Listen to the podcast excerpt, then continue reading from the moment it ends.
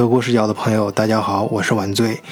呃，有好几天没有更新节目了，就像在群里面我们的老听友卓卢老师说的那样，哎，晚醉啊，我可算知道你最近为什么没更新节目了。哎，他指的是什么呢？就是正好我在群里面发布了一些信息，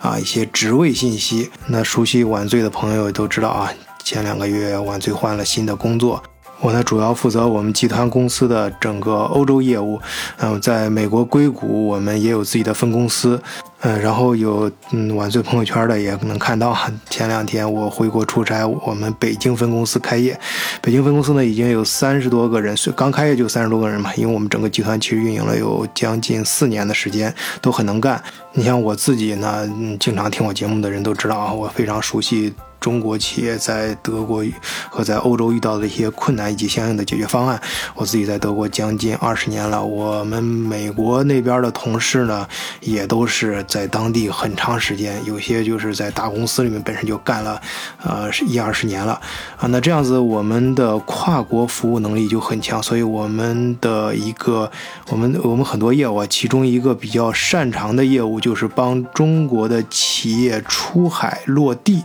啊。以以及解决当地的一些困难，我们主要是从这个商业啊业务的服务方面去给你提供一些帮助，让你能够更专心的做好自己的主营业务。那这样子的话呢，其中涉及到一个很重要的问题，就是到当地你要。招人，啊，或者你招华人，或者招当地面孔的人，或者招啊你定向需要的，有时候想挖一些什么人啊过来，那那那这个时候就会遇到职位招聘嘛。我呢，啊，就结合咱们德国视角这个栏目自己的社区，当然这个福利就先让给咱们社区自己的朋友了。我会在第一时间在社区里面公布这些职位。那么咱们社区里面如果有朋友想到欧洲来工作，或者想到美国工作的话，正好遇到这些职位合适的话，哎，第一时间就可以联系万岁，我会帮你去运作。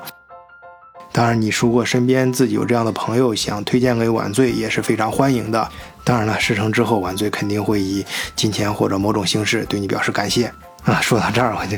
呃，咱们不说钱啊，说钱谈好好多朋友给晚醉说说钱伤感情啊，有时候就是想帮忙啊，确实这个有时候很难描述这种感觉啊，有时候真的是。能够帮到别人啊，特别是咱们在一个团体里面的，哎，咱们德国视角自己群体里面的朋友，如果能相互帮忙的话，就感觉很棒啊。有时候真的不是说多少钱的事儿啊，当然啊，咱不是说让自己人吃亏啊，这一点必须强调。那么上周呢，晚醉回国出差，也跟大家做了几期节目，讲了一下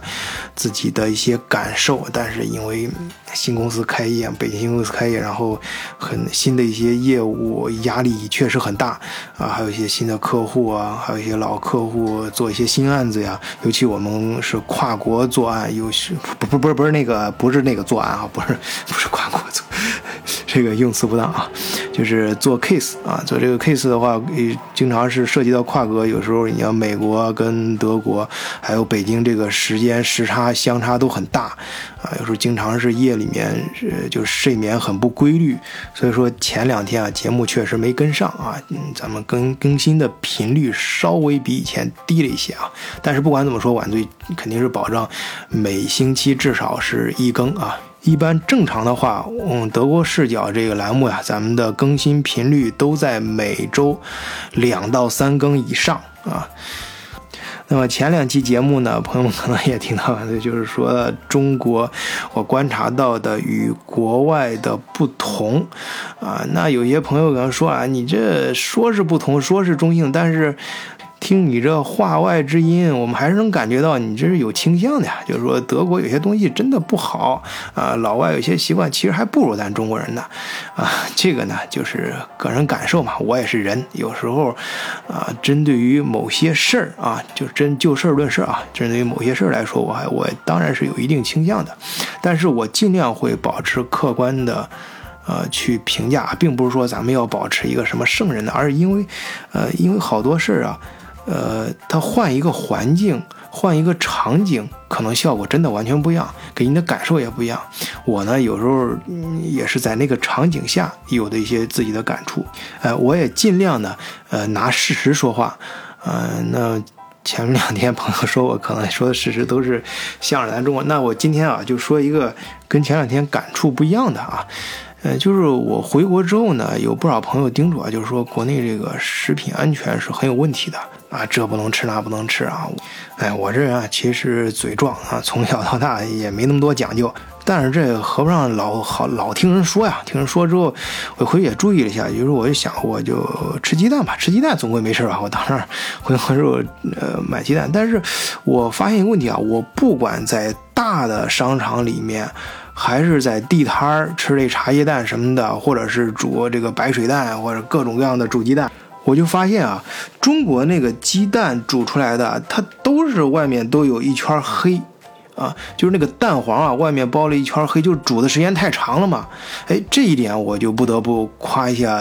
德国啊，这是很明确的夸德国这一点，就是在德国，无论是你在什么样的面包店里去买这个三明治，它三明治中间就可以有有加肉的，有素的，还有加还有一种非常常见的就是加鸡蛋的嘛，啊，它那个鸡蛋啊。你不管什么样的面包店、什么样的地摊、什么样的饭店里，它煮出来的鸡蛋，它都那个蛋黄周围都不会有那一圈黑，哎，就是说它这个温度会控制得很好啊。即使早晨在那个德国的 hotel 里面吃早餐的时候，它它有时候会分嘛，分你这个煮了两分钟的，还是煮了五分钟的，啊。它你就它煮的时间最长的那种，它外面也不会有一圈黑，就是它控制这个控制的非常好。因为啊，在德国我看过有些媒体上是明确呃发出来一些报道说，呃这个鸡蛋如果你煮时间很长的话，外面形成一一圈那个黑的东西之后，那个是对人体有害的。说到这儿，我最佩服的啊，也是最想表达就是，呃德国这个标准化的问题控制真好，而且它不是说。大的商场或者是大的企业才有这个标准，它小的地方一样有。就这个简简单单的一个煮鸡蛋啊，你到它呃城市的随便的啊，最小的那种面包店儿，呃，就是路边的那种卖早餐的什么的那种小店里面，它的那个鸡蛋也是煮的如此的标准。绝对不会在蛋黄外面出现煮到发黑的那种地步。那到过德国，对德国房地产呢，还有城市分布，做过一些观察、留心过的朋友啊，也会发现德国的人口，当然它也最近几年也在往大城市集中啊，但总的来说还是比较分散的。就是它的大城市的很多人啊，在城市中心工作，但是往往会住在郊区啊，因为它。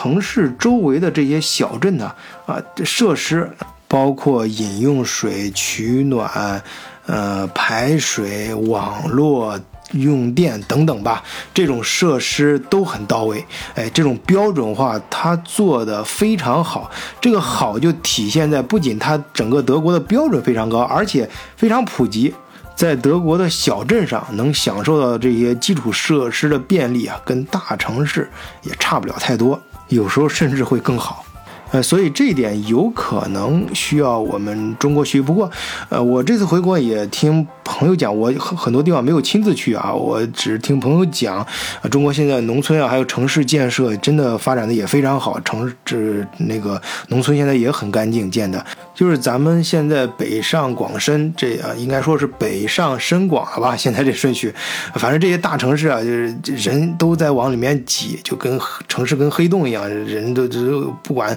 里面竞争多激烈，生活多多艰难，压力多大，也都往里面挤啊！你要想让这些。人出去呢，他有些人他不是说不想到其他地方，是因为其他设其他地方的呃这个教育资源呢、医疗资源呢、基础设施啊等等很多方面跟不上啊，那你只有把其他城市的基础设施也建起来嘛，就是这种呃。好的条件、高标准，不仅体现在呃你高的地方非常高，而且还体现在它的普及性啊的均衡性。那你如果其他城市，就像德国啊，你其他城市，呃还有小镇啊什么的设施，还有各方面条件也跟得上的话，那可能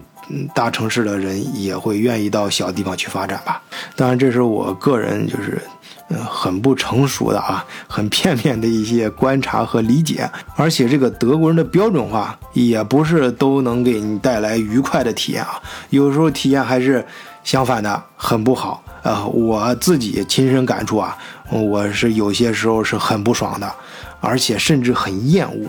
这个呢，咱们留到下一期再说。